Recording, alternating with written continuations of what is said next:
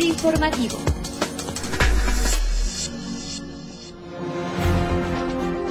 Bienvenidos como cada lunes a Feed Informativo, este espacio de comunicación que es nuestro podcast institucional y en el que compartimos diversas entrevistas relacionadas a los sectores objetivo que atendemos. Y bien, como muchos de ustedes saben, hoy uno de los sectores que está teniendo un fuerte crecimiento en la economía nacional es el sector alimentario y de manera muy especial el sector ganadero en el ámbito de las exportaciones. Así que si bien la carne de bovino principalmente es hoy eh, la que tiene una alta demanda, también hay otras redes de valor, en este caso la carne de cerdo, que está teniendo un gran crecimiento a través de un mejor manejo de las diferentes actividades productivas en la porcicultura. De manera que esta semana saludo con mucho gusto a nuestro compañero residente estatal de FIRE en Sonora, el ingeniero Antonio Godina González, para contarnos sobre los beneficios del modelo de modernización y especialización productiva porcícola. Ingeniero Godina, bienvenido a este espacio de comunicación. Hola Ceci y compañeros que nos escuchan, muy buenos días. Ingeniero, comentaba en un inicio que el incremento en la demanda de los productos cárnicos y a su vez de exportación abren una importante brecha de oportunidad para los productores nacionales. ¿De qué manera pueden aprovechar los productores del norte del país, especialmente los productores de Sonora, estas condiciones de mercado? Quiero comentarle que los productores de carne de cerdo del estado de Sonora ya están aprovechando las oportunidades de los mercados internacionales como es Japón, Estados Unidos y Corea, y desde luego pues el mercado nacional. De las 86 mil toneladas que se exportan en México, el 70% corresponde a la producción de Sonora. La producción es de 223 mil toneladas por año, con un valor de 6.534 millones de pesos, que esto convierte a esta actividad en la actividad pues número uno en el sector agropecuario y pesquero de Sonora. Y algunas de las estrategias que están siguiendo los productores aquí en Sonora para aprovechar esas ventajas de los mercados, pues una de ellas es la integración vertical, lo que les ha permitido controlar la calidad y la eficiencia de los procesos productivos. Inician desde la genética, las propias granjas, la alimentación de los cerdos y cuentan con sus propias plantas de proceso y desde luego una etapa muy importante pues es la comercialización de sus productos. Los porcicultores de aquí de Sonora han creado condiciones para garantizar la calidad y el cumplimiento de normas nacionales e internacionales en lo que se refiere a sanidad e higiene y que están respaldadas con certificaciones como la TIF México Calidad Suprema y la SQF. Eh, gracias a estas condiciones pues la carne de Sonora es 100% saludable y a partir de 2013 está avalada por la Asociación Nacional de Cardiólogos de México como un producto 100% saludable. ¿Qué estrategias está llevando a cabo FIRA en el estado de Sonora para integrar a los pequeños productores porcícolas que no cuenten con infraestructura y garantías para acceder al crédito?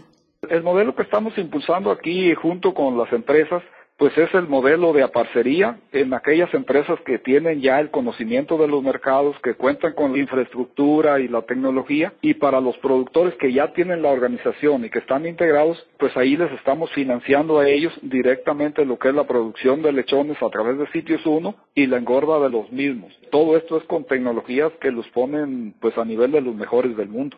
Aquí el principal servicio que estamos ofreciendo es el servicio de garantía FEGA, que en mi opinión es un servicio que tiene un valor incalculable. Yo pienso que incluso más que el financiamiento, porque gracias a este servicio hacemos posible la realización de muchos proyectos que a veces no cuentan con las garantías suficientes y ya cuando está la participación de FIRA con este servicio, pues le da mucha confianza a los intermediarios financieros. ¿Qué resultados han obtenido con este modelo de modernización y especialización productiva y cuántos proyectos se han logrado integrar o cuáles de ellos se destacan en la región?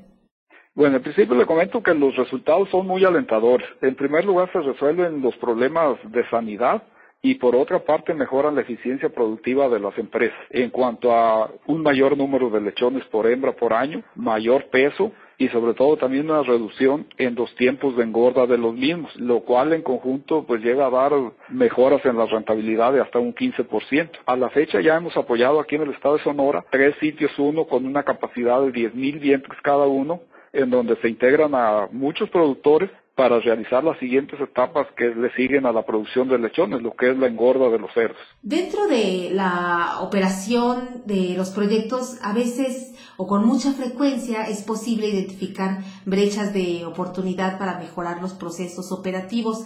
En este sentido, ¿qué consideraría necesario mejorar o integrar en la articulación de los esquemas de inversión y apoyo de FIRA o de otras instituciones o dependencias para que puedan integrarse más productores a estos esquemas de aparcería?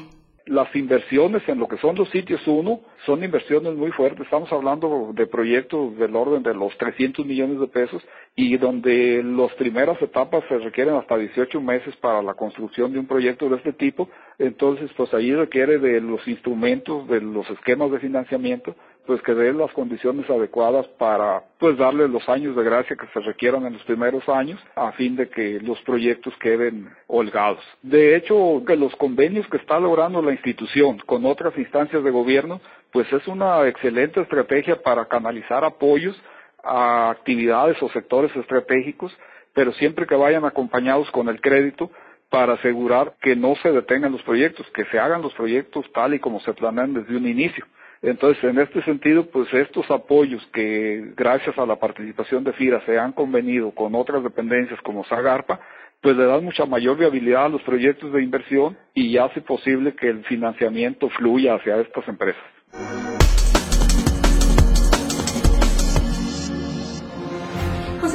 Al ingeniero Antonio Godina González, residente estatal de Fidel Sonora, por compartir en nuestro podcast institucional su experiencia y comentarios al respecto de este tema. Ingeniero, muchísimas gracias por todo su tiempo y disposición. No, muchísimas gracias, Ceci, por la oportunidad que nos da aquí de compartir lo que estamos haciendo como FIRA aquí en Sonora. Muchísimas gracias. Y para aquellos que nos escuchan cada semana, les invitamos a que nos envíen a la cuenta de correo electrónico enlace arroba sus comentarios, así como una ponderación de utilidad de este podcast, considerando la clásica escala evaluatoria del 1 al 10, así como sus sugerencias sobre los temas que les gustaría que abordáramos en el podcast. Terminamos nuestra emisión de esta semana, en esta ocasión con una frase anónima que dice, las oportunidades nunca se pierden. En realidad, Siempre hay alguien que aprovecha lo que uno deja pasar. Que tengan todos ustedes una provechosa semana de trabajo.